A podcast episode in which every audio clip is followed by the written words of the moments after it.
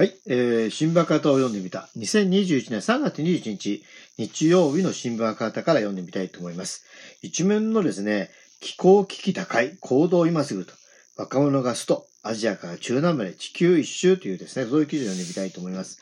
もう、もう、空約束はいらない。今すぐ行動を、政府や企業などに気候変動対策を求める若者たちが19日、世界各地で一斉に気候ストライキに取り組みました。気候危機打開に向けて行動する若者の団体、未来のための金曜日、えー、フラ FFF ですね。えー、フライデー・フォー・フューチャーとかで言うんですかね、えー、が呼びかけたもの、えー、行動は新型コロナウイルスの感染対策を取りながら、アジア、オセアニア、中東、欧州、アフリカ、北米、中南米と地球を一周しました。えー、ベルリン、クワの白馬さんの記事ですね。ドイツでは250箇所、最初発表で行動が取り込まれました。今回掲げたスローガン、すべては1.5度のためには、地球温暖化対策のパリ協定が、今世紀中の世界の平均気温の上昇を1.5度未満に抑えようとしていることにちなみます。首都ベルリンの自動自転車デモは、参加者が1.5度目標に向かって、急げなどと書いたプラカードを持ち持ち寄り、自転車のハンドルや背中に背負ったリュックにくくりつけました。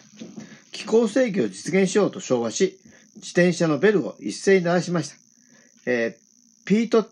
ィアンさん15歳は昨年ドイツ政府が2038年までに石炭火力発電のの全廃を決めたことについて、もっと早く全廃しないと1.5度目標は達成できないと批判しました。北部のハンブルグ中中心部の路上では、若者らが緑と白のペンキで長さ60メートル、幅6メートルにわたり、すべては1.5度のためにと書きと書きました。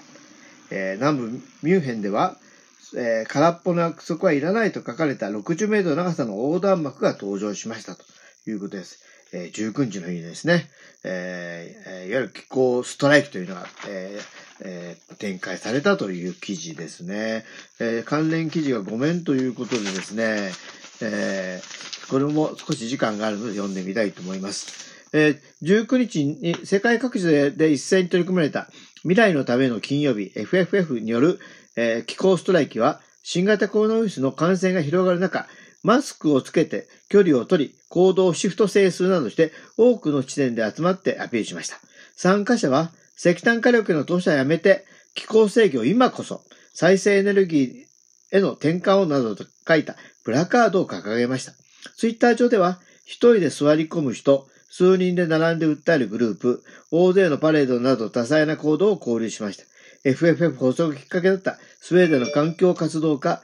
グレタ・トゥンベリさんは、ストックホルム中心部で参加。えグレタさんは、世界は新型コロナのように気候変動を危機として扱っていないと批判し、科学はまだ最悪の事態を避けられるという、しかし現状を続けては無理だと警告しました。FFF は2030年や50年と目標ではなく、科学に基づいたした具体的で即時の行動を要求。グレタさんは今年1月に気候スト呼びかけた際、家が火事の時消防署に連絡するのに10年や20年も、も、もう待たないはずだと批判しています。そうですよね。もう2030年なんていうのは本当すぐですからね。こちら2021年。